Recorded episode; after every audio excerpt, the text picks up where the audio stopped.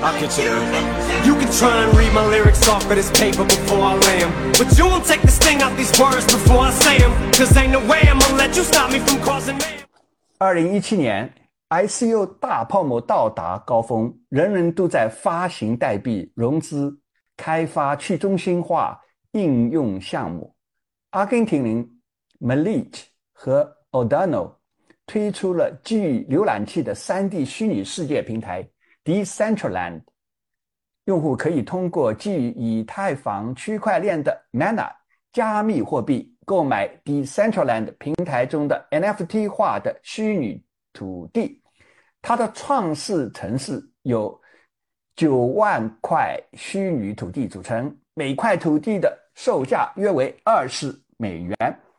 Mana 代币售价为零点零二美元，首次代币发行融资两千六百万美元，成为后来被称之为开放型元宇宙领域的领先者之一。就在同一年，由 Arthur Madrid 和 Sebastian Bourget 于二零二一年创办的一家手机游戏公司 The Sandbox 也开始将他们的游戏区块链化。第二年。总部位于香港的一家名不见经传的手游公司 Animoca Brands 收购了 The Sandbox，它从此它从此全面转型为一个 3D 区块链游戏生态体系。不久前，在 Sandbox 称为有已经有两百万加密货币钱包注册，并有一万八千。五百位虚拟土地的拥有者和 Decentraland 共同成为去中心化元宇宙的佼佼者。二零二一年十月，Facebook CEO Mark Zuckerberg 宣布将其母公司从 Facebook 改为 Meta，全面进军元宇宙。但业界普遍认为，出于自身利益。Facebook 的元宇宙的愿景是一个封闭型元宇宙，不过是目前垄断的社交媒体平台的沉浸式升级版。问题：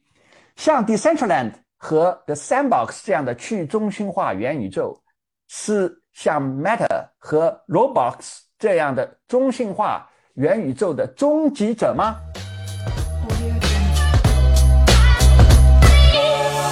各位听众兄弟姐妹。你这一周过得好吗？今天是二零二二年五月二十八号，星期六。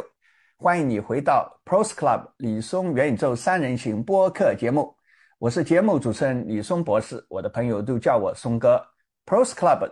李松元宇宙三人行是由我主持的一档探讨 Web 三和元宇宙世界未来人类的职业、生活、友情和人生的意义的聊天播客节目。本节目每周一期，在每周六下午香港时间七点发布。我是一位互联网创业家和投资银行家，是有两亿五千万注册会员的中国最大的网络交友服务公司真爱网的创始人，以及前美国摩根斯坦利投资银行的职业投资银行家，现在香港定居。我的两位共同主持人是互联网创业家和产品技术专家 Jackie。以及互联网市场营销专家 Jenny，我需要声明，本节目的内容仅仅代表我本人和我的共同主持人的观点，供仅供各位听众朋友娱乐八卦。本节目的内任何内容都绝对不是投资的建议，请始终做好你自己的市场研究。Hello Jackie，Hello 松哥好，大家好。Hello Jenny，Hello 松哥你好，大家好。啊，我们今天啊，来谈谈呢去中心化元宇宙平台和中心化元宇宙平台之争这个话题啊。嗯，啊，在今天我们呃节目开始之前呢，呃，我来回答一下我们上一期讲就是 UST 跟 Luna 啊灾难性的呃这个悲剧啊那一集的呃节目以后呢。有些听众给我们发来的评论啊，那这位听众呢是来自喜马拉雅播客啊，呃，这是来自听友二五八三二七八七三。哎呀，这个你这个你这个名字啊太长了，是不是？搞成短一点，容易记一点 啊。不过他的他写来的这 comment 是这样说：Elizabeth Holmes 呢，并没有从斯坦福毕业啊。呃，电视剧的 Dropout 转学生就是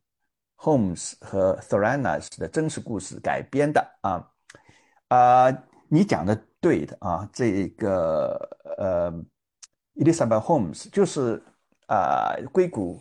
最大的丑闻就是搞那个生物化，呃呃，生物科技那个公司的啊，曾经被人家认为是称之为是啊女版的 Steve Jobs 啊，呃，他是在斯坦福大学读过书，但是嗯，当中退学了啊，呃，可能这位听众啊，呃，自己是斯坦福的校友，就是 不想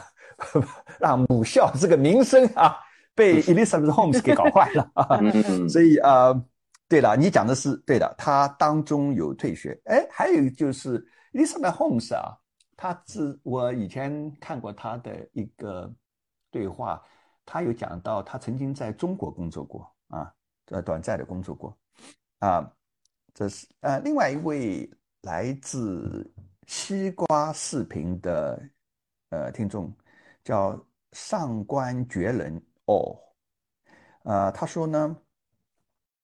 他说这个 UST 的创始人啊，就是这个都矿呢，根本就没有用比特币来救市啊，都是在私钥里边啊。呃，我也看到这个报道上有这样说啊，呃，反正这个人呢，啊，现在是个名声是很坏的，所以呢，呃，他那个时候啊，在这种情况下，他还要想要分拆啊，搞那个 Terra 二啊，那。而且呢，主要他主要是一个是一个非常啊目空一切啊非常自傲的一个人啊，所以呢，他经常讥笑公开在 Twitter 上讥笑人家贫穷啊，呃那个时候他可能是觉得自己是 at 这个 on top of the world 啊，就是在在世在在在呃世界这个峰顶上啊，目空一切啊，因为那家。呃，就是那个 UST 曾经也是好几百亿美元的这个市值，它的 token，所以呢，啊，那个时候也是听不进去，人家就觉得你，呃，你撑住这个 UST，实际上是要靠它的那个，呃，它的那个 DeFi 的那个平台叫 Anchor，对吧？吸引人家啊，给人家这个。像彭氏经济一样的，给人家这个每年将近百分之二十的利息啊，才把人拖住的啊。那么，所以很多人当时是对这个东西是质疑的啊啊。所以呢，就是有有一个交易者还跟他赌钱啊，一开始赌一千万，他应战了。后来那个人呢，就是要 double 一下，变成两千万跟他赌，说我要赌呢你会跌啊。那后来两千万以后呢，他就。就没有声音了，都矿就 没有声音了，可能 心里边也是想两千万美金，可能他心里边可能有点没有底。结果那个人他说：“好了，既然你没有声音的话，我准备去买衍生金融产品来来赚你这个钱啊！”我以前在呃美国投行 Morgan Stanley 就是做衍生金融产品的，我原来是啊负责他们亚太区做股票衍生金融产品的。呃，销售的主管，事实上啊，所以，呃，通常来讲，你如果看赌的话呢，有很多的金那个衍生金融产品你可以使用，就是杠杆的，比如说你去买一些叫 put option 啊，嗯，拿了 put option 的话呢，如果啊你看准啊一只股票也好，token 啊，如果会跌的话呢，你就会呃呃赚很多的钱啊，杠杆式的赚钱啊，我不知道这位 trader 后来。有没有啊？真的去付自己实现？如果付自己实现的话啊，那就是向他恭喜了啊！因为掉了百分之九十多的话呢，他基本上就是要啊，基本上就会赚呃两千万美金减掉他买 put 的花的钱啊啊！那今天呢，回到我们今天讲的这个话题上来讲啊，嗯。杰尼啊，就是现在大家呢，每个人啊，都把这个 metaverse 啊，就是中文叫元宇宙呢，呃挂在嘴边了，因为这个很时髦嘛，时髦嘛，对吧？嗯，每个人赶时髦啊，这不仅是 IT 的人讲，呃，不仅是呃互联网的人人士，我看呃很多人动不动嘴巴里面都讲元宇宙啊，那么呃，但是呢，就是那当然有很多种 不同的人理解的元宇宙有不同。啊，但是呢，The Sandbox 呢？是目前来讲是认为一个所谓的去中心化的啊，所或者是 Web 三元宇宙的一个比较有代表性的一个平台啊。嗯，那你能不能跟大家介绍一下这个 The Sandbox 是怎么回事？OK，啊，The Sandbox 啊，呃，The Sandbox 很有意思啊。我们一讲到元宇宙，大家脑海里面可能比较能够浮现出来这个景象。就是我们看的电影啊、电视，甚至是我们玩的一些三 D 游戏，就是很真的那种场景的那种啊画面哦，就是虚拟的场景啊，很炫、很漂亮。那么 The Sandbox 呢，它其实它原来是一款就是沙盒游戏。那沙盒游戏的话，我这里简单讲一下，沙盒游戏就是说我们以前在二点零世界的时候呢，我们呃我们通常玩的比较多的游戏是那种就是这个游戏的开发商就是呃呃公司呢，它已经设计好了整个游戏的逻辑。剧情还有里面的道具啊，或者是场景，他们都设计好了。玩家呢，只要进来按照它的设定来玩就可以了。那沙盒游戏的话呢，它是啊没有主线和剧情的，等于说它的道具啊什么东西呢，也是让玩家你自己去自定义去创造的。啊，它就是你，你就可以在游戏里面自己搭你自己想要的场景啊，去玩，呃，你去创造角色啊，去就是没有故事情节的，没有故事情节的，对，就等于是呃，等于那那你可以在里面去玩。那么那个时候呢，我们在二点零四就是沙盒游戏也是呃很受欢迎的一个品类哦啊。那那 Sandbox 呢，它最早起家的时候呢，它就是一款。呃，在二点零世界非常受欢迎的一款沙盒游戏啊，那个时候，而且我看它那个推出的时候，二零一二年已经快十年了，对吧？对，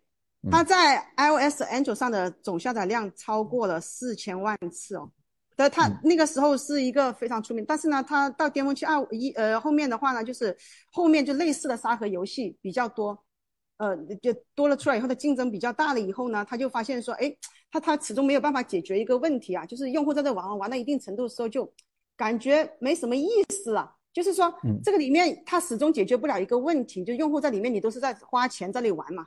或你你你的你的兴趣是来自于是我不断的在里面花钱，虽然说我也搭造了场景，做了很多东西，但是始终的话呢，你没有太多的新的收入哈。然后呢，The Sandbox 就陷入了一个。就是从那个时候开始，从一一八年以呃一八年之前了哈，就是一六年一五年那个时候开始就陷入了一个比较困惑的一个情景当中。后面的话呢，他他曾经我记他曾经是呃有有下载有超过四千万，有四四千万对吧？对，那是很火的。到后面的话呢，是遇到了个什么事情啊？他让他有个第二次的重生，就是二零一八年的时候，哎，那个区块链哦。他那个时候呢，他他包括他自己 Sandbox 说，他们也他的创始人也在想说，哎，有没有可能有什么方法能能够让我这款游戏起死回生，有新的一些出路？他那时候他也想到了区块链了，但是那个时候呢，真正挽救他的是呃一家在香港的那个时候还名不经传的一家游戏投资公司，叫做很小的啊，Animal 啊 Brands 啊，Animal 啊，那那家公司的话呢，他就哎独具慧眼，他呢就收购了这个 Sandbox。那他就他就把它带向了，就说好，我们从今天开始，我们不要再玩以前那套了，我们呢要把区块链加到你这款游戏里面去。而且正好二零一七年、二零一八年是那个 ICO 正好最火的时候，对吧？对对对，大家都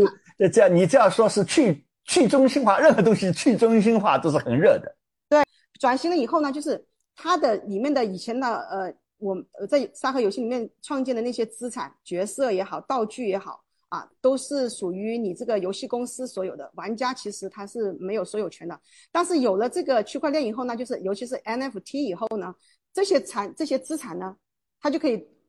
变成玩家所有了，就属于游戏玩家了。它这个是一个质的变化哦。它为什么这个这个质的变化了以后的话呢，就是说很多人就有来动力了，玩家就觉得，哎，以前我花时间花钱去玩这个游戏，玩到头跟我也没有太大的利益关系。但是如果一旦说你这个我花了时间去里面建造了很多东西，这个东西我可以拿来赚钱，嗯哎，我我可以向第三方开放，我可以给别人玩去赚钱，或者是打广告啊，或者是说跟人别人交易，我这样这样的道具卖给别人，那我就可以赚钱。这个资产是属于我的，那我的动力就不一样了。而且这个资产里边呢，包括他这个角色分得很清楚啊。嗯，有一部分人是专门买那个虚拟土地的。对对对对。他以前来讲，你如果是比如说传统的呃社交平台，像 Facebook 对吧？嗯、那么呢，它也是呃在它的平台上也是开放那个 API，让你来这上面来做游戏。但是差别是什么呢？就是他做了那个楼。但是楼里边的每个办公室仍然是 Facebook 的啊，对，你租用了它的空间在上面做那做那个，你是没有土地所有权的，呃、你你没有他的呃所有权的。那么他现在就把它用 Web 三或者是呃呃这个呃去中心化的这个概念对吧？Blockchain 就是说，对我造了这个大楼，但是把大楼里边的每个办公室呢，我卖给你了，卖给你了，然后呢？你就在上面折腾吧，对吧？对 对，你去去造造吧，对吧？呃，就是这样改变了。那么希望这样子的话呢，你而且呢，你拥有土地的人呢是有几个选择。第一个呢，你在里边自己建游戏，对吧？赚钱。对。还有呢，你可以把它租给别人啊。对。还有呢，还有一个就是理论上啊，你将来可 以带带那个广告商进来，对吧？对对对。那那这个呃，它这样的一个系统里边啊，那、嗯、呃是走向所谓的 DAO 的，就是自治的治理那个组织的啊建立。那么对，它是靠什么？它是有一个呃所谓的 DAO 的那个呃加密货币来来有有，它有一个它它自己也有个 DAO 啊，然后它它的确，因为我们知道这个很大的一个东西，这个东西啊，你你你在三点零你不搞 DAO 的话，你这个东西没办法去中心化的。你搞到头的话，如果那个钱什么东西、资金什么都是还是你公司所有，那你这个东西就没有办法说把这个资产分散给到说用户去创造啊。它有一个道，然后呢，道里面它发行了一种货币叫 Sand，S A N D Sand 啊，它它这个货币呢，主要是它这个 Sand 呢是这个 The Sandbox 当中的一个主要的这个 token 呢，是一个交换媒介，它可以用来干什么呢？用来交易，用来治理投票，用来创建资产。啊，这些东西都是，也就是在里边，你要买任何东西，先用它的货币来搞，它相当于创造了一个国家的货币，国家的货币，对。然后呢，这个 The Sandbox 它还有一个意思，就是说我我讲一下它 Sandbox 它美妙之处啊，它有其实有三个呃板块的产品来组成的哦。它怎么样你去自由发挥呢？它第一个呢，Sandbox 有有叫做 What Edit，就是这个创作的呃呃编辑器啊。What Edit 呢，它就是说你用这个东西的话呢。你用你用的这个东西的话，它是一个非常强大的一个免费的啊，又很好用的一个免费的三 D 的建模和 NFT 的创建包。对，就是你用户你随你就用这个东西，你就可以去创建什么人类啊、动物啊、车辆啊，创造自己的 avatar。哎，avatar 那些东西就是我们头发啊道具。对道具，现实社会中我们看到的那些东西啊，你可以在那个里面创建这个场这些东西创建出来了。创建完了以后呢，你就可以从这个编辑器里面导出，你可以拿去干什么呢？你就可以。把它到游戏里，呃，游戏里面去啊。那么你你这个东西导出，你要有个地方去展现啊，去使用啊。那么它 Sandbox 提供了一个呢，就是它的呃呃 Game Maker，就是说你呢，你我它因为是免费的，允许你任何人呢去里面去创造一个 3D 游戏。而且那个它你知道做游戏是以前的话是很复杂，你要专门的技术人员，它不是哦，它这里就是可视化的脚本工具。就是说，你你不需要编码的，几分钟你就能够创造一个三 D 的一个游戏场景啊，这个东西啊，完了以后呢，你的那些刚才模板都给你搞好了，搞好了。啊，就像搭积木一样的，然后你的人就可以到里面去呃去玩了，呃，那还有一个点呢，就是说它完了以后，你不是要有交易嘛，最重要是交易嘛，它有一个 Sandbox 的那个 Marketplace 啊，就是专门允许你这些 NFT 的用户去上传你的东西啊，包括你的土地啊。你的 NFT 的那些道具啊，或者你这些呃什么东西都可以在上面皮肤啊，对吧？皮肤对，皮肤啊，等等，对，你对你完全都可以在里面去交易。而而且呢，它的它的土地的 NFT 呢，呃，也是可以在呃跟第三方的这个交易市场上，比如像 OpenSea 可以交易的啊。它它除了内部的以外，但总而言之呢。它的一个呃，它所有这个奥妙在于说呢，你要交易任何东西，先要转成它的那个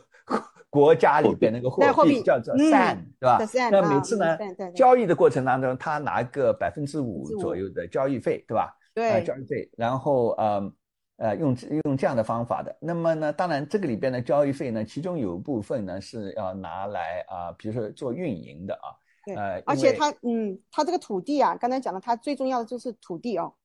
它嗯这个土地是它一个卖出去的很大的一个资产。它总共的 Sandbox 里面的土地呢，一共是十六万六千四百六十四块，嗯就是总数是不变的，不增不减的啊。其中呢，有一万二千三百八十四块的话，呃，八百呃八百四十块的话呢，是用于出售的。嗯剩下的呢，那呃两万多块的话呢，它主要是用为奖励将来它这个道里面的这些合作的伙伴呐、啊，包括不是道啊，就是这个这个作为一个奖励，将来就是它这个生态系统嘛，它有合作伙伴，包括你这些玩家，还有上来的创作者，那嗯。嗯这些还有还有一一万多块呢是干嘛呢？来做这种公共场所，公共场所就是将来举办活动啊，或者是什么咖啡厅啊、游戏场所这种啊，就给大家呃全员互动用的。它这个卖，它这个地啊，土地资产是它一个很重要的，就是你前面我们刚才讲的几样东西是免费的嘛，嗯。但是你要你要建这些东西，你是要有块地方来建的，那你得先买一块地 就这一套，对，Jack- Jackie 啊，这个嗯呃听了 Jenny 这个介绍啊，就是现在就是啊、不但是啊，看样子啊，不但是现在呃各地的这个房地产，现实世界里边房地产很贵了，贵到大家虚拟买不起都贵了。像连虚拟世界将来是不是也会炒得这么热热啊？那还有一个就是经常大家也也也跟 Sandbox 谈到 Sandbox 的时候，经常做比较的一个叫做 Decentraland 啊。嗯那对，你呃 Decentraland 跟那个 Sandbox 有没有什么呃是不是差不多的？还而且它的主要的商业模式是什么？它的收入模式是什么？其实 Decentraland 跟 Sand 跟 Sandbox 其实是差不多的。我们先讲一下它整个的一个历史。它的创始人呢有几个啊？我们先说一下，最开始有一个叫阿罗斯的，阿罗斯呢，他其实是阿根廷的一个 MIT 的一个学院叫 ITBA，他是在里面读计算机专业的。然后呢，嗯他有一次在学习密码学的时候呢，他就发现说，哎，中本聪白皮那个比特币的白皮书，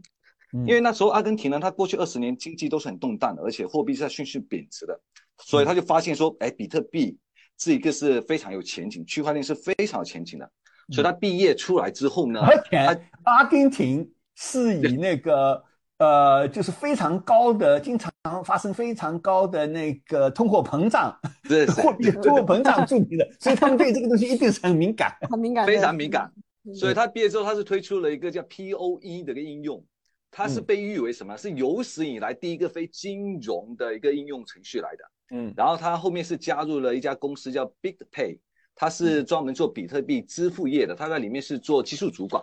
然后最关键就在这里了，他在 BigPay 里面呢，他成立了一个叫伏尔泰之家的一个类似这种群。然后这群里面的组成人员包括有工程师啊，还有以前他那校友啊、产品经理等等。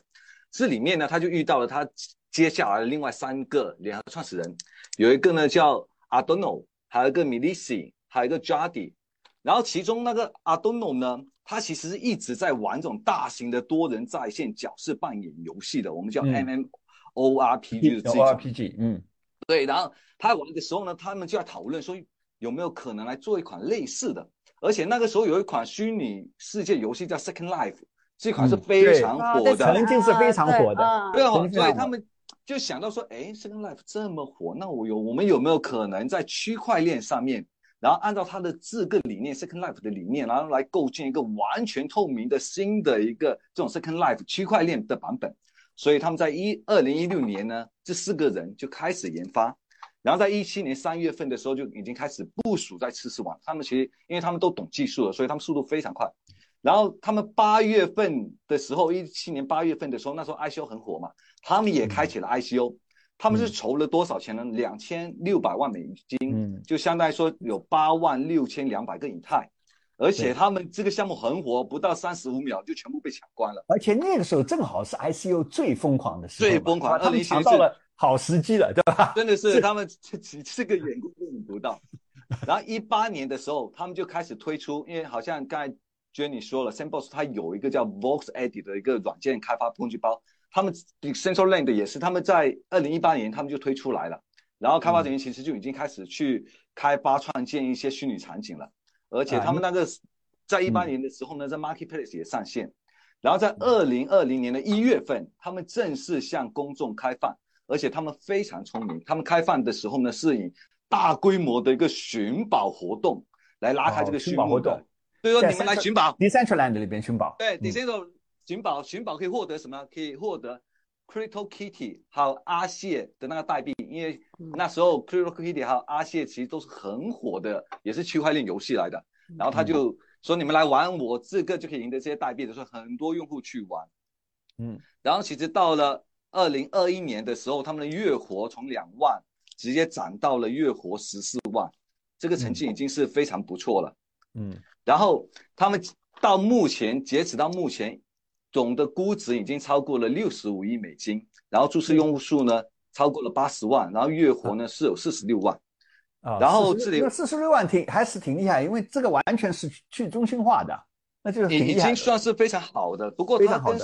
Sandbox 比起来呢，其实有一点点小的问题是什么呢？是因为它那开发工具比起 Sandbox 是复杂很多，因为 Sandbox 它完全是无代码的。用户很方便就可以创建，他们这个会复杂一点，所以呢，使得它这内容会比较少，嗯，所以他们就专门成立一个叫 MetaVerse 的一个学院，就专门制作一些课程，然后啊，将来创作者。而且他们也是，呃，我记得他们也是卖地的嘛，他他是卖地，对他有他好像是有他九万九九万多个那个块地嘛，他也是卖对他九万多块地，然后他。地呢，它分成两种规格，一个是十六乘十六，一个是五十二乘五十二。Sandbox 那边是三种规格，它这个只有两种。然后另外一点呢，是它 ICO 的时候，它不是发了，它也有个代币。然后呢，Sandbox 是是 Sand，它自己叫 Mana。Mana 的时候呢，它刚发布的时候总的供应量是二十八万亿。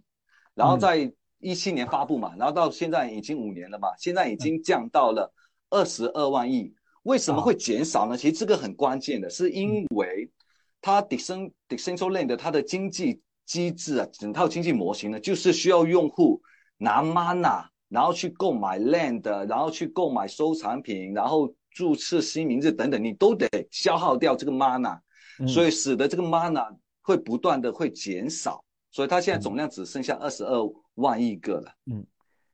所以，其实就要管理这种啊呃去中心化的元宇宙啊，就它这个呃 token economics 啊，就是它这个代币经济学是很有讲究的，对吧？你要你要你要平衡这个东西，尤其是里边如果有这种所谓的 play to earn 的这种呃这种机制的话呢，你要确认说呢，就是不不要不要给垮掉了，对吧？你要机制去奖励别人，对吧？你你你那边要有消耗的东西，你不能一直是在呃奖励，所以对对对。对哇，所以这个这个里边还是呃呃是这个学问还是蛮大的啊呃，因为呃呃就是呃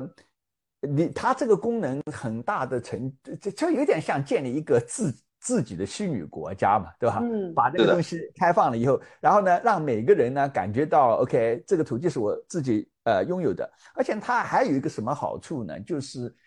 在他卖这个他的，比如说他的那个 token，啊，呃，这个 mana 也好啊，在 decentraland 或者是在 sandbox 的 the sandbox 的那个 sand 也好啊，嗯，因为他们筹很多的钱，呃，你要避免呢从这个呃各个国家的金融监管的机构的眼里边，你是。啊，不是在发证券，就是不是在上市，对吧？嗯，所以这里边非常讲究。那么在从呃金融监管的角度上来讲呢，在美以以美国的呃 SEC 的角度上来讲，美美国呃证券监管呃委员会的角度上来讲讲呢，他们是有个所谓的 Harvey Test。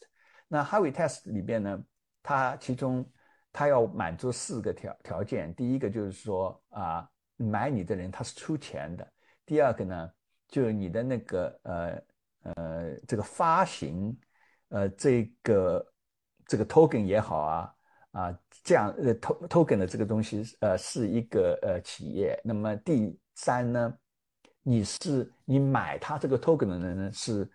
啊是有期望要赚钱的。然后第四个非常重要的就是 Harvey Test 当中非常重要的就是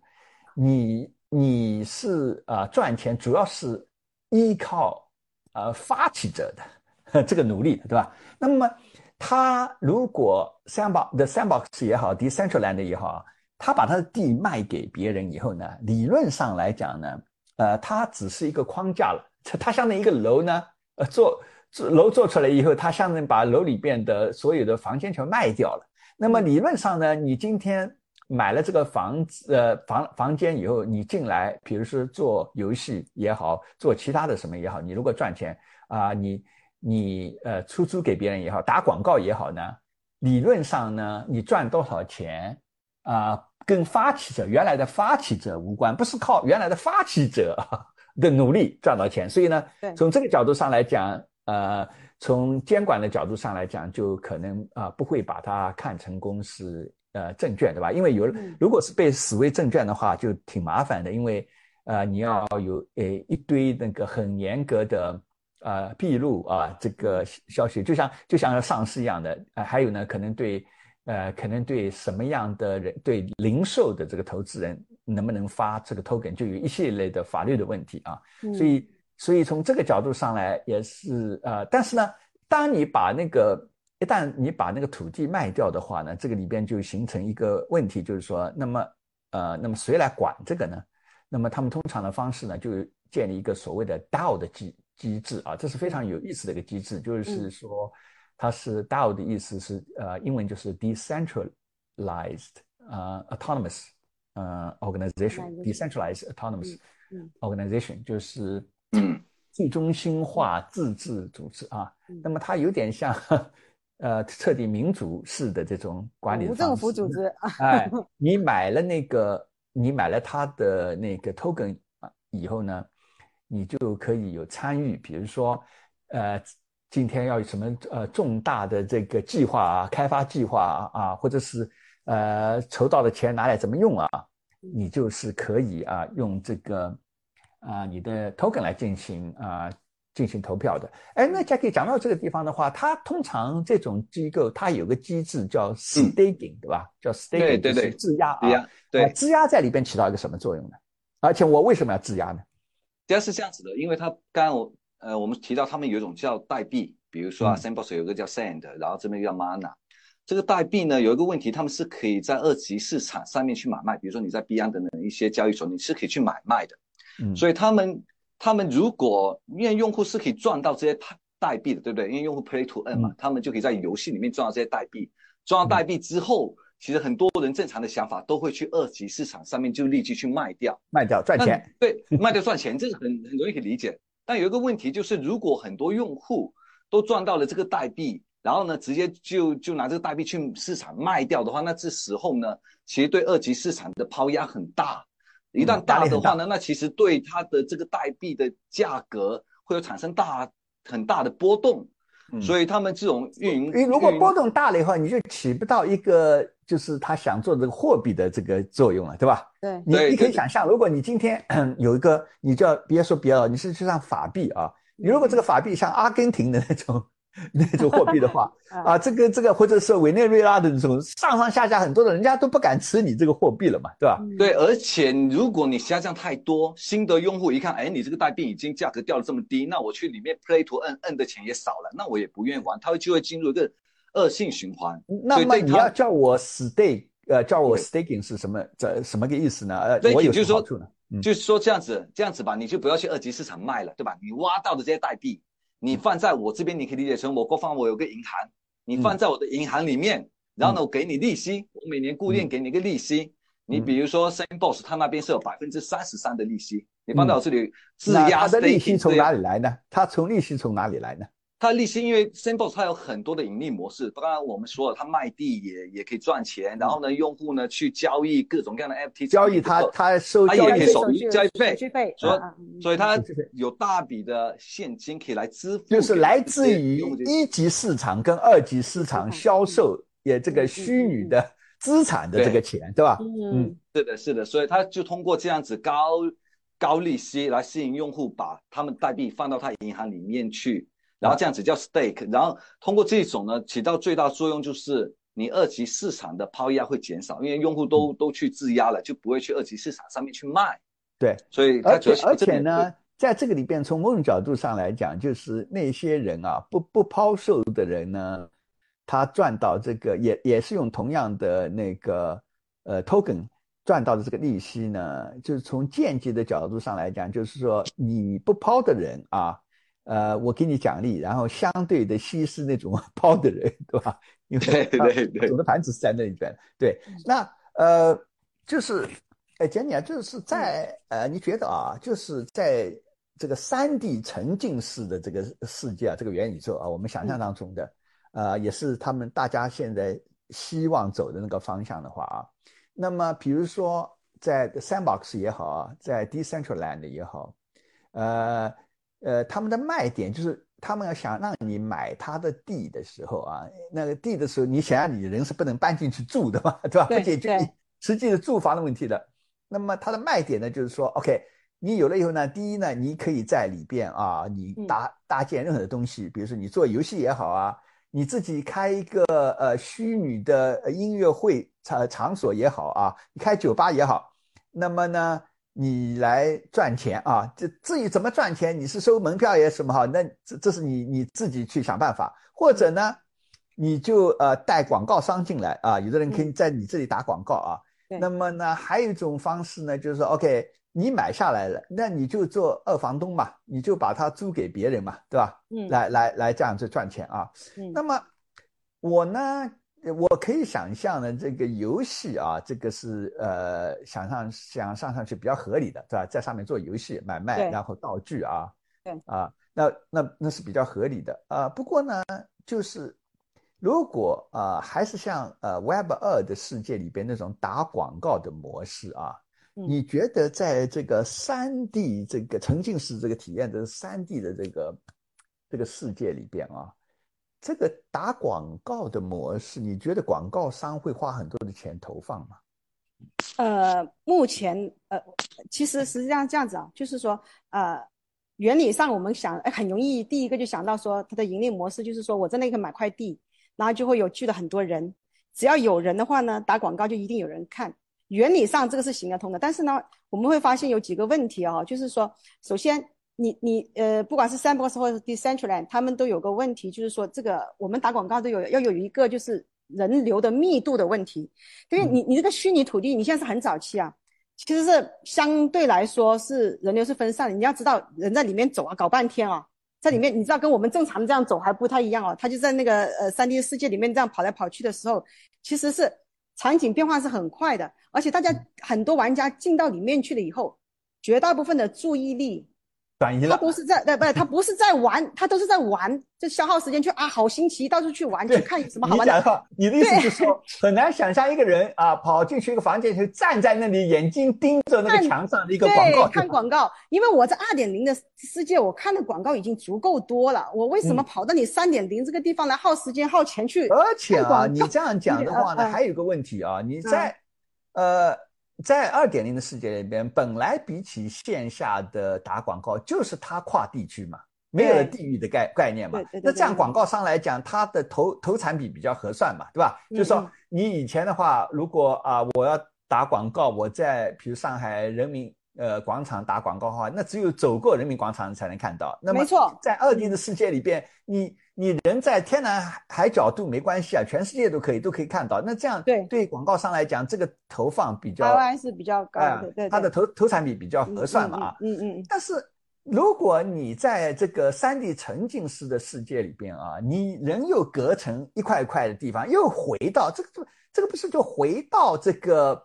呃按地区来来对来分领域的地方？那这样子的话，对广告商来讲，这个投产比你觉得能够赚回来吗？哎，这个不划算的，你想看嘛？我我举个例子，你假设说我在呃的 Sandbox 里面买了块地，然后呢，我也建了一栋房子，那么我也在我也同意可口可乐，我在我这上面打广告，那可口可乐要想这个问题了。你这块地区，你这块你这个房子，首先你能吸引多少人流，对不对？那我在你这个打广告，那我就要算一个概率，除非说你这边找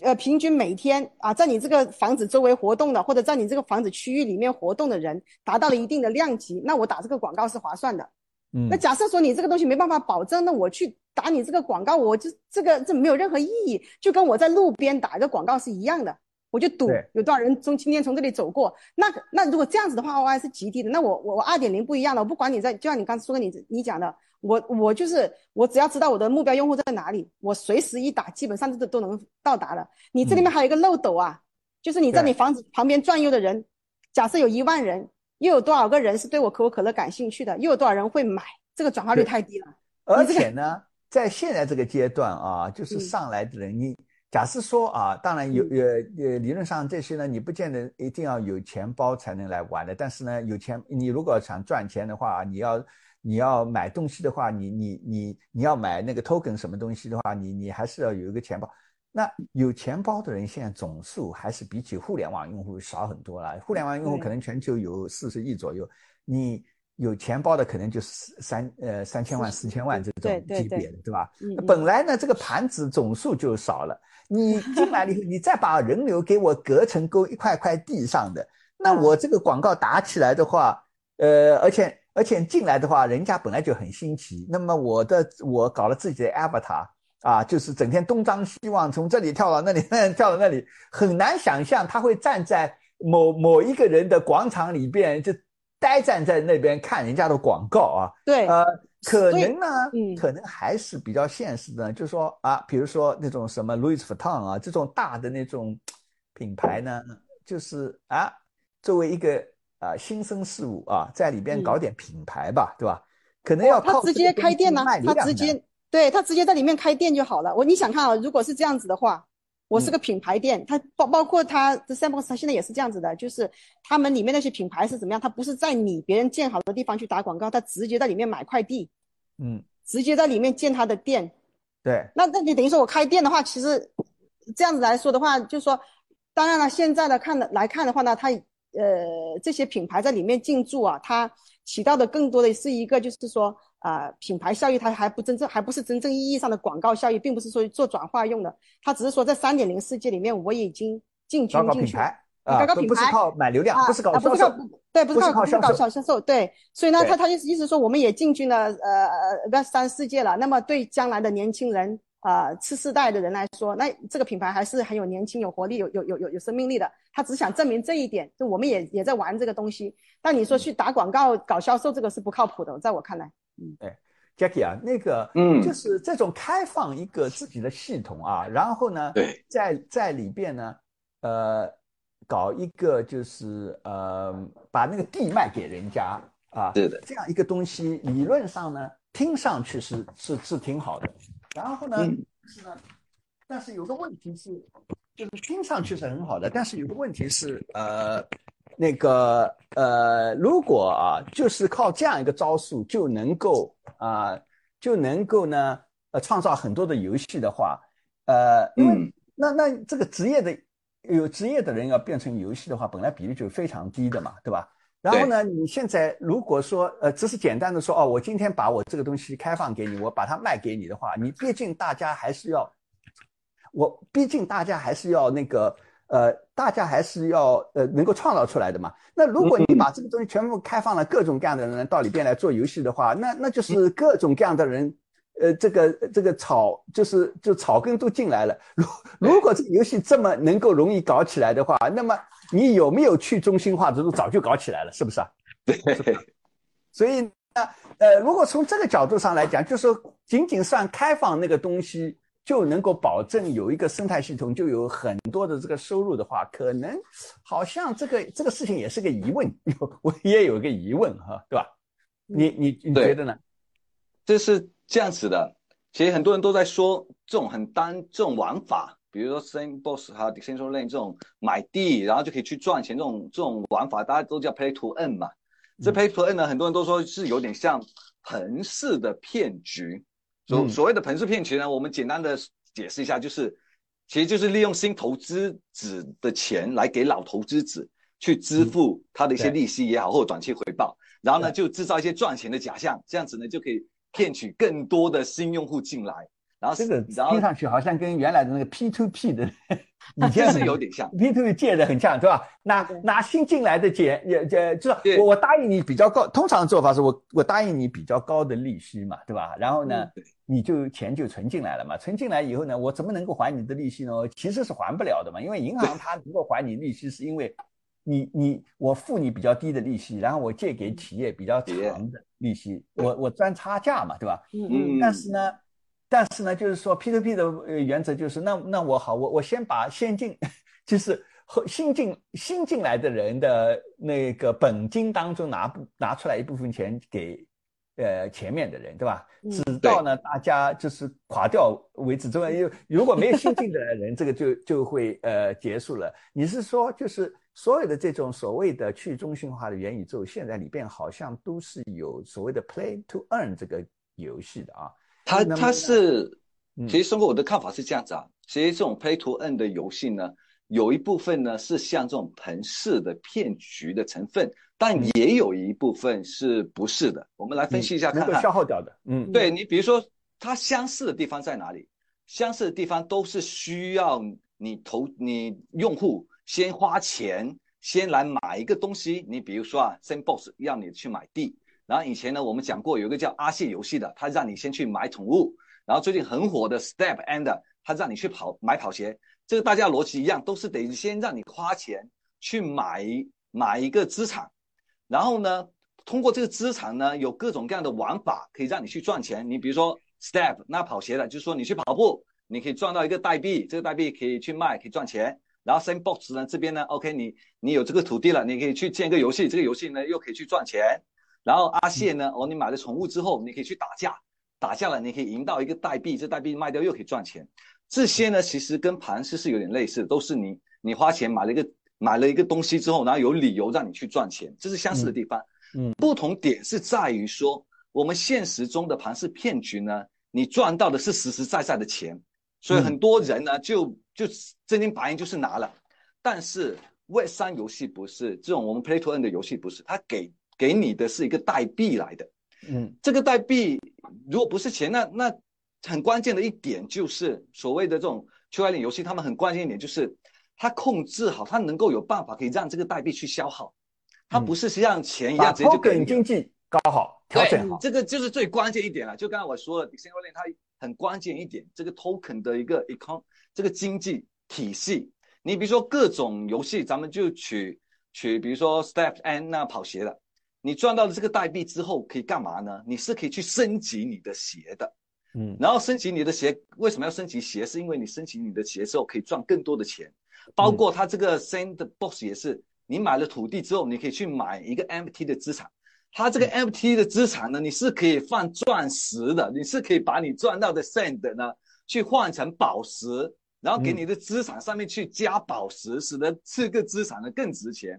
所以游戏方其实很重要一点呢，他就想办法让你赚到的那个这个代币呢，可以在他这个游戏体系里面去消耗掉，尽量的消耗掉。或者呢是有时候是这样子一种，就是说大多数人呢有一帮人是 play to earn 的啊，给给这个来来打工的，但是有一帮人呢，呃，就是比较懒惰吧，就是说难听点就是 cheat 吧，就比如说我玩游戏，我跟你打，我打不过你，对吧？那么我就可以花白白就是真金白银来来那个买这个道具，那这样子的话呢，也可以呃部分跟你就是 收支平衡那边也也也也也有某种平衡，就是总而言之，就是要你你得，当我发给你这种所谓 play to earn 的时候，你一定是要有在系统里边有某一种的消耗的机制。机制尽可能的把你的代币大部分的消耗掉，然后甚至刚才松哥我们提到的 staking，我把你的代币呢质押在我这边来，然后使得用户最终能够去二级市场上面去卖的这个代币呢比较少，这样子就使得这个抛压不大，然后能够使它的价格稍微稳定。当然，因为不管怎么样，你随着用户越来，因为有赚钱效应嘛，你用户肯定越来越多，那么你这个代币的供应量肯定不可避免的也，不管你怎么消耗，还是会增大。所以你到后价格会慢慢下来。对，价格会慢慢慢慢的下降。它它跟跟我们现实的盘势变局，一旦崩盘，整个就没了，说没就一下子就变成零的。它那个不会，它是从比如说你一个代币从十块钱，可能隔了两个月之后就变成了九块五，到半年之后就变成九块，它慢慢慢慢的下降。然后在 play to earn 就是早期早你进去早的时候 play to earn 可以对对这样赚钱的，到最后是越摁越少，对吧？越少。但是呢，但有一个不同点是干嘛呢？因为它在这个过程中，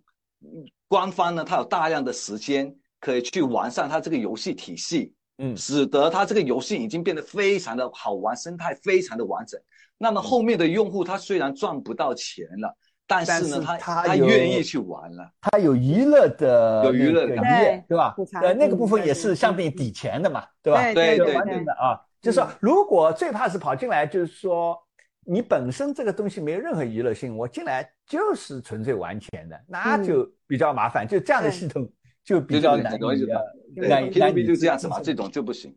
对，呃，杰尼啊，你觉得未来的这个元宇宙啊，呃？会是像像 Decentraland 啊，跟 Sandbox 那样，去中心化是将来的，呃，元宇宙的形态呢？终极形态呢？还是像啊 Meta 啊，跟呃 Roblox 这种，呃，就是相当于从 Web 二点零时候的呃呃升级上来的沉浸式的三 D 沉浸式的这个中心化的。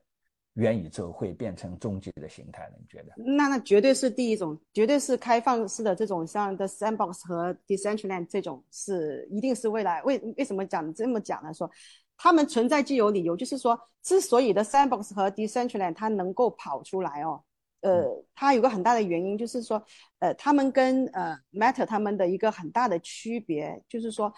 你把所谓的我们这个宇宙里面的资产归于谁？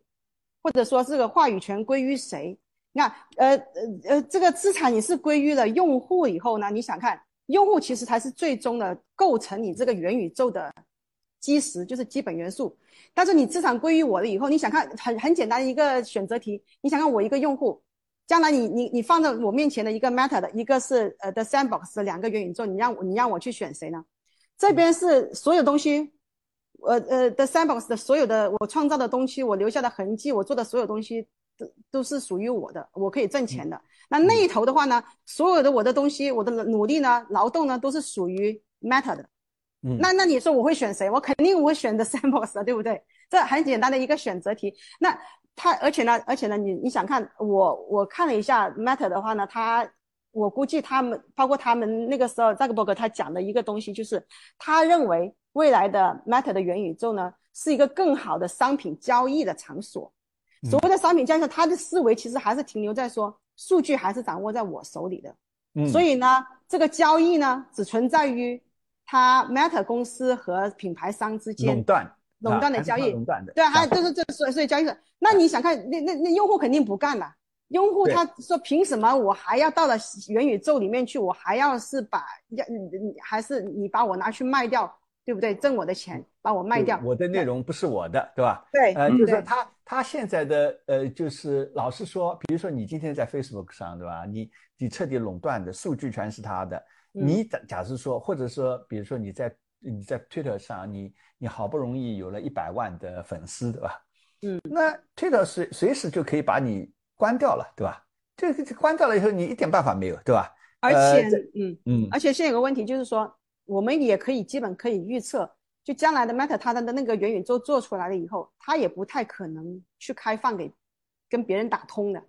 因为你想看，肯定不会的，肯定不会的。所以说你不去跟你，包括你现在我们看到说 Meta 它现在很多用户在往外逃啊，它这个用户用户流失其实也挺严重的，现在跑到别的地方去。你想看它将来它肯定要做一个选择，就是把用户抱得更紧啊。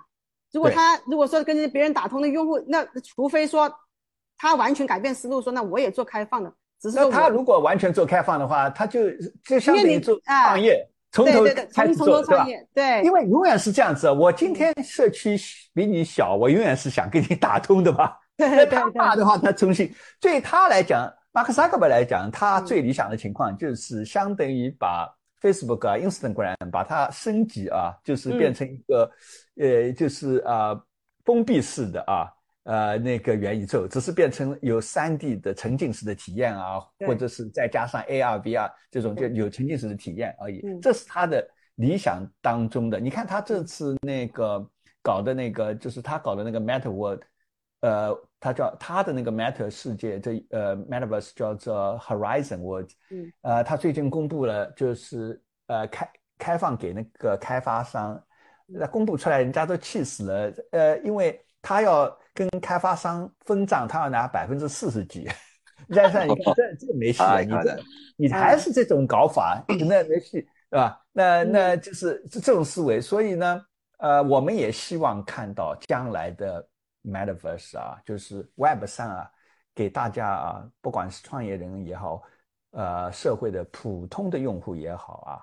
呃，把这个字数据啊回归到他个人的，对吧？嗯。就是嗯。真正从 Web 二点零的所谓的阅读跟写作变成阅读、写作跟拥有，对吧？这我们也嗯希我这也是我们希望看到的将来的呃元宇宙世界啊，就是嗯希望将来元宇宙世界是开放的元宇宙世界，我们每一个人呢都可以呃跨不同的元宇宙啊走嗯啊，我我们也我们也相信这应该是最后呃会发生的。啊、Jackie 就是说。呃，嗯不过现在啊，这个尽管有这样的愿景啊，但是呢，我们现在讲所谓的去中心化，呃，事实上是情实际的情况是怎么样呢？实际的情况就是说，呃，如果你呃讲中心化，你看好几层，你以 Sandbox 为例，它下面的所谓的共识机制的那一层的话呢，搞搞 Sand 的这种共识机制那一层呢，啊、是去中心化，是在啊、以太坊上的啊。然后对它它 Polygon 也有了，它现在它的也有那个了它的内容呢，它现在是好像是放在那个去中心化的那个 IPFS 的那个嗯那 IPFS 那那对。哎哎哎不是那那个就是说它的内容是啊呃分散在啊每个人那边，就有点像对。以前那个 BitTorrent 这种啊。嗯啊、嗯。但是呢，它很多它具体的很多运营的这个商业的操作呢，呃，我看它仍然是用那个啊、就是呃亚马逊的那个呃 Amazon 那个叫 AWS 啊嗯啊、所以呢，它等于嗯说是啊、还是有其实不是完全的是去中心化啊。那你觉得啊，现在作为做，比如说原来做互联网的人啊，那嗯今天觉得啊，将来元宇宙啊，可能是下一波啊，就是未来啊。嗯那么现在我是不是要 all in，就是就是离开传统的互联网来搞元宇宙，是不是太早呢？还是说，呃，要等比如说 AR、VR 这种这种软件普及了以后再再来做这个这个事情，再不晚呢？你觉得呢？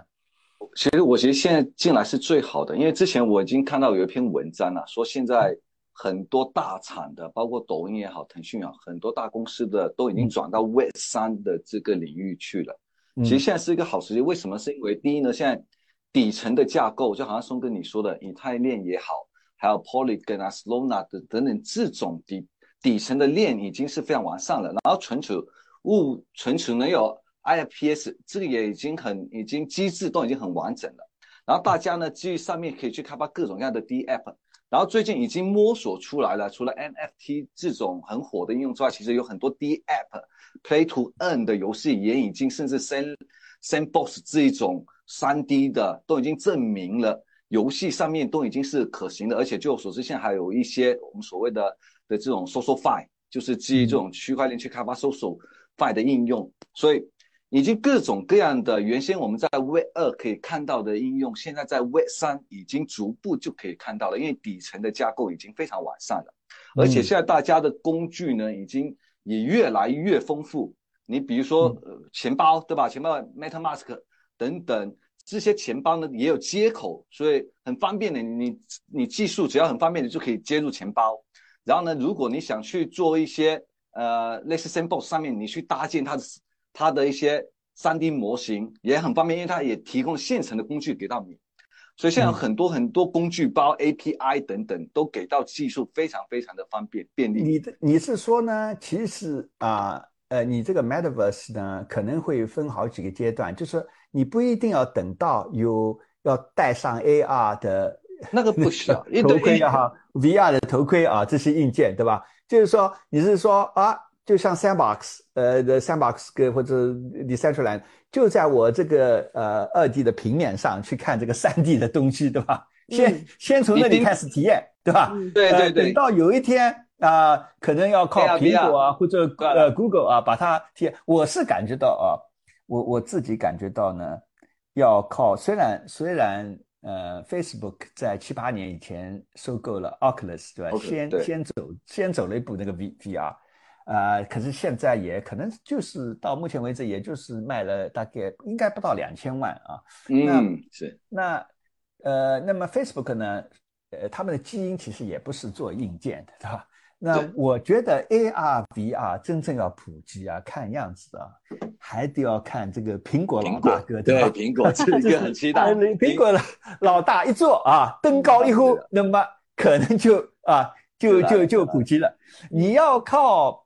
呃 Facebook 这种根本就是做社区内容的这种不行的今天跑来做那个硬件啊，这个嗯我觉得人家可能。大家还是想想，因为这个东西搞软硬搞软件跟搞硬件还是 很不一样的基因，不一样，对是的呃，你想当初 Google 曾经啊、也想啊、掌握那个手机端嘛？那当时因为他主要看到那个 mobile internet 啊，就是呃，就是二零零七年以后，mobile internet 的知识啊、慢慢在取代 PC 的互联网的时候呢，当时也有点着急啊。那么呢，当时还不屑买了那个摩托罗拉，对吧？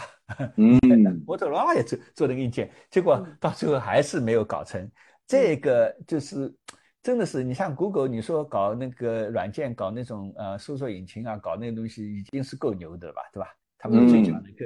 科学家、这工程师在那边，但是呢，碰到这个一个完全不一样的、有不不一样的领域。的，那完全就是，所以像像嗯 Apple 这种啊，硬件、软件都能搞的这种企业，还真的是很少啊。这个这个全全世界真的是很少，很厉害，所以所以 Apple 这个公司还是很值得期待。挺牛的。嗯。对哎我们期待它的所以我们我们可能就是啊、就说你现在如果搞元宇宙呢，一个办法就是说，OK，就像 Sandbox 啊这些 Cent Decentraland 的这种，反正呢，就是就像当年那个就是 The Second Life 一样的那种做法，就是嗯。反正我还是在平面的这个 PC 啊、手机上，对吧？来就做做 3D 的东西，体验的东西啊嗯，然后在那边耗着吧，啊，那么弄点呃筹点呃 VC 钱，反正反正 VC 呢现在也呃整天这个啊这个被这个 Metaverse 这个东西给 hype 的话呢，反正也是想啊我撒点钱吧，是万一跑起来是吧？对对对，但是你要撑到你要撑到那个 AR、VR 或者还有一个最大的问题就是说，我觉得还有一个问题呢，就是呃，现在其实搞这种去中心化的元宇宙呢，很大程度上都是发了 token 以后，靠这个 token 的资金在支撑了。嗯，就是嗯商从商业的模式上来讲，嗯，收入的模式，这收入还是呃比起那个中心化的社区来讲，仍然是可以忽略不计的。所以呢，呃，这个可能还是呃要要要有一段时间的。不过呢，我们都非常向往一个世界，这个世界里边呢，就是说我们每一个人呢拥有自己的身份，拥有自己的数据，对吧？然后呢，我们可以横穿各种各样的元宇宙啊，然后我们的数据呢。我们是终终极的数据的拥有者，不再是像 Web 二年代一呃，我们的所有的数据都掌控在这几家呃呃巨头的这个呃手里边，平台手里边，对吧？嗯然后呢，嗯他们什么时候改规则，他们也想推推送什么广告给你，就是可他们可以为所欲为，然后啊、呃他们要有时候不管是哪哪种原因的话。啊、要把你的账号关掉，随时就可以关掉啊！就是，嗯呃，嗯这个这个年代，我觉得互联网如果啊长久的前景又是变成一个升级版的这个，呃，还是把那个 Web 二的世界那种所谓的 Super App 这种世世界，就是超级这个应用啊，这个平台，再从 Web 二的世界边平移到 Web 三的世界，这这将是非这将是一个悲剧，对世界来讲都是个悲剧，而且呢。这种有几个大的巨头这个呃对数据的高度的垄断，而且因为有了 AI 以后呢。啊，它进行一个良性循环，他们会有一个良性循环，就是说我数据越多，那么我用我用机器学习的算法就越准，越准的话，我的产品的用户体验就会越好，那么越多的人就会进来，他们会进行这种良性的循环。但这种良性循环的结果呢，是相当不利于创业企业的，对吧？对。那那你也知道，所有的东西一旦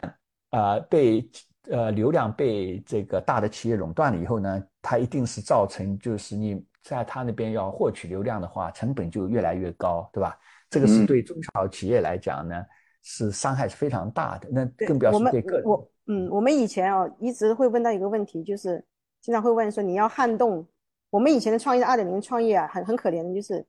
经常会面临一个问题，是你要撼动这几个巨头，怎么办？你放在以前是根本没有办法。对头来抄你怎么办？抄抄你怎么办？一分钟就抄走了这个东西。所以他根本不用创新嘛，他不用创新嘛。是因为他他看到你，比如说啊，搞个游戏啊，搞起来了火的话，他就跑来很简单，就问你说，你要么很廉价的卖给我啊，呃，或者呢，那我我就告诉你，以前以前就有这种情况嘛，啊，就是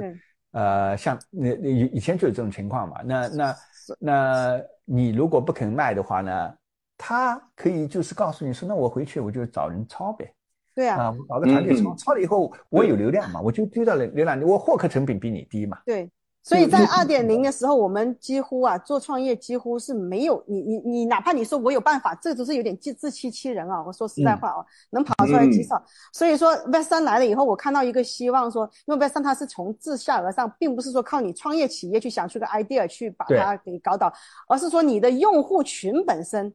对，他们用户的本身呢，把你给给推翻掉了，所以说，而且而且用户还参与治理哦，对，用户还参与治理。啊，对，那真真的是 by the people，for the people，right，of the people，真的是。用户还可以赚钱，对。你因为你整个你整个游戏的规则利益分配不一样了，你你等于说这个东西啊，我觉得是革命的力量是来自于民众，这个东西才有可能去撼动它。你说光靠你说创业企业去撼动它，我觉得几乎是没有什么希望的。所以被上来了，我这个也是解决了长久来讲解决了这个贫富差异的持续的拉开，对吧？对对。那么互联网当初的初衷就是想要建立一个民主式的那种那种网络，让。所有的公众都能够受惠，而不是让几个巨头呃受惠。好，那各位听众兄弟姐妹，今天的 Pros Club 李松元宇宙三人行的节目到此结束了。如果你们喜欢我们的节目，请按下免费订阅的按钮，并请分享给你的家人和朋友，还有给我们一个五星级五五个星的赞。呃，Pros Club 李松元宇宙三人行的节目的播客可以在喜马拉雅。腾讯 QQ 音乐上收听，在海外的朋友们可以在 Apple Podcasts、Spotify Podcasts 以及 Google Podcasts 上收听。还有一个我要跟大家宣布的是，我们决定呢，从这一集开始呢，我们只做 Podcast，呃，不做视频了啊啊呃，这样子的话，我们可以集中精力的把 Podcast 做好。啊，我是节目主持人李松博士，祝你下周愉快，我们下周六再陪你聊天，再见，再见。